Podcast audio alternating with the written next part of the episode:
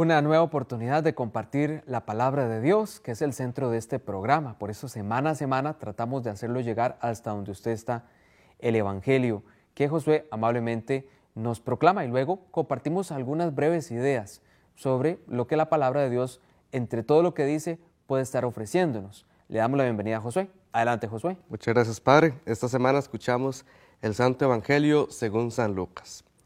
En aquel tiempo Jesús designó a otros setenta y dos discípulos y los mandó por delante, de dos en dos, a todos los pueblos y lugares a donde pensaba ir y les dijo, La cosecha es mucha y los trabajadores pocos. Rueguen por tanto al dueño de la mies, para que envíe trabajadores a sus campos. Pónganse en camino, yo los envío como corderos en medio de lobos. No lleven ni dinero, ni morral, ni sandalias, y no se detengan a saludar a nadie por el camino. Cuando entren en una casa digan que la paz reine en esta casa. Y si allí hay gente amante de la paz, el deseo de la paz de ustedes se cumplirá.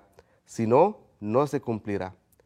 Quédense en esa casa, coman y beban de lo que tengan, porque el trabajador tiene derecho a su salario. No anden de casa en casa. En cualquier ciudad donde entren y lo reciban, coman de lo que les den. Curen a los enfermos que hayan y díganles, ya se acerca a ustedes el reino de Dios.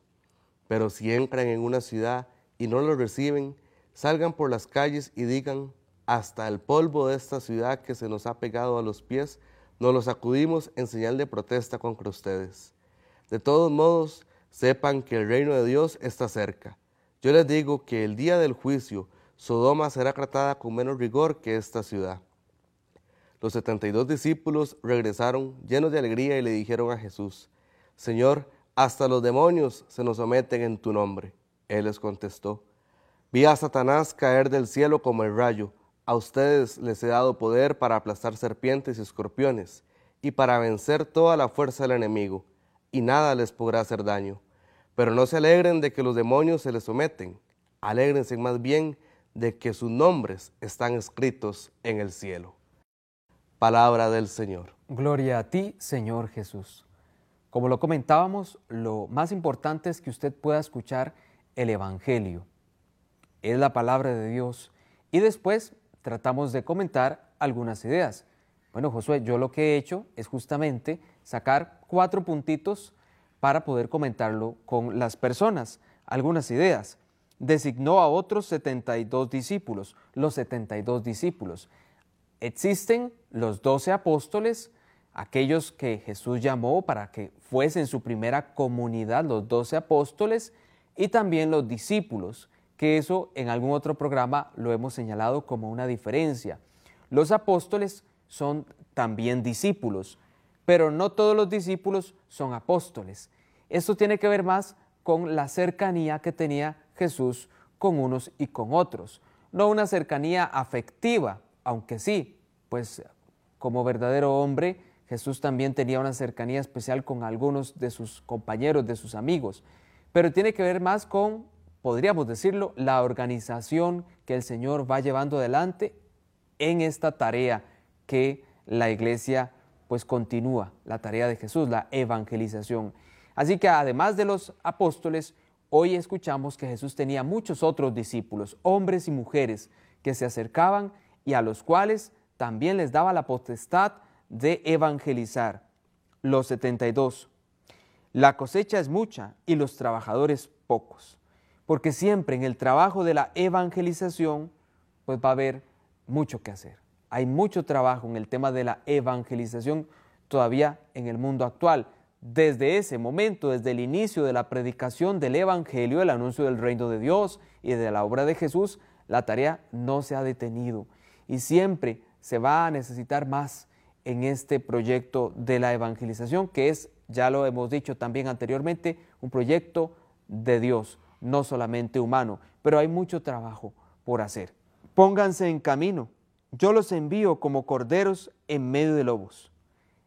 Agregando a esto que les he mencionado, pues sí, la tarea no es fácil, se presentan barreras y obstáculos para la iglesia como tal, en general, y esto lo podemos bajar a la vida de la diócesis y de las parroquias, de los grupos apostólicos, y pues de cada laico que intenta y quiere ser un evangelizador, que quiere responder a su misión de ser discípulo misionero, como diría Aparecida. Pues sí, hay barreras a la hora de tratar de evangelizar en la propia casa, a la hora de tratar de vivir en la casa del Evangelio, con la propia familia, de ser una persona que reza, que ora ahí en su casa, que si puede y va a la misa, de ir a la misa. Usted también encuentra barreras en su casa, obstáculos, otros miembros que no le entienden, que no le comprenden o que le hacen la traba. Eso sucede. Sí, hay barreras, lo dice el Señor.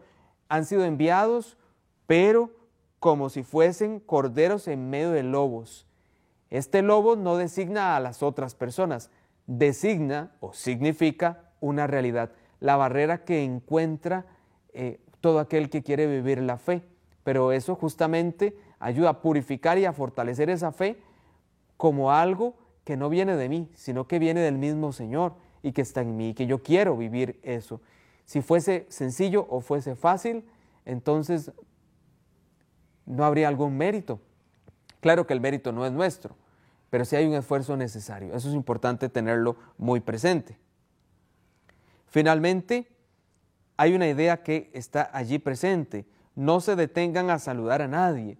¿Será que eh, Jesús se refería a que sus discípulos, estos 72, fuesen que de mal genio o porque no, no se pueden detener a saludar a nadie no sé, como con una actitud negativa, no tiene sentido. ¿Cómo van a evangelizar si más bien están cerrados de frente al contacto con los demás? No, lo que el Evangelio presenta es justamente el riesgo de quedarse allí anclado en cosas que no van con el programa que Jesús ha establecido. Es decir, el riesgo de disiparse en medio de la tarea evangelizadora.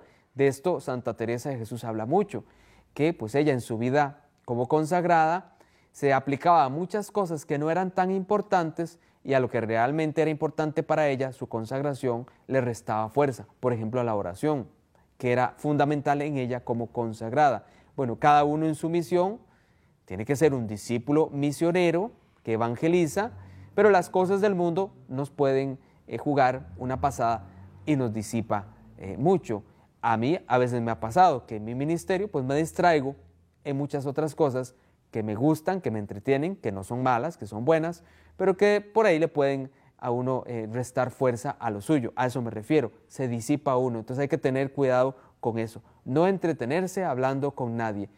Hace alusión no a una actitud negativa del discípulo, sino aún tenga prioridades y entre esas su tarea de ser discípulo misionero, es decir, de poder comunicar vida de Dios a los demás. Comuniquen vida de Dios a los demás. Que estén muy bien.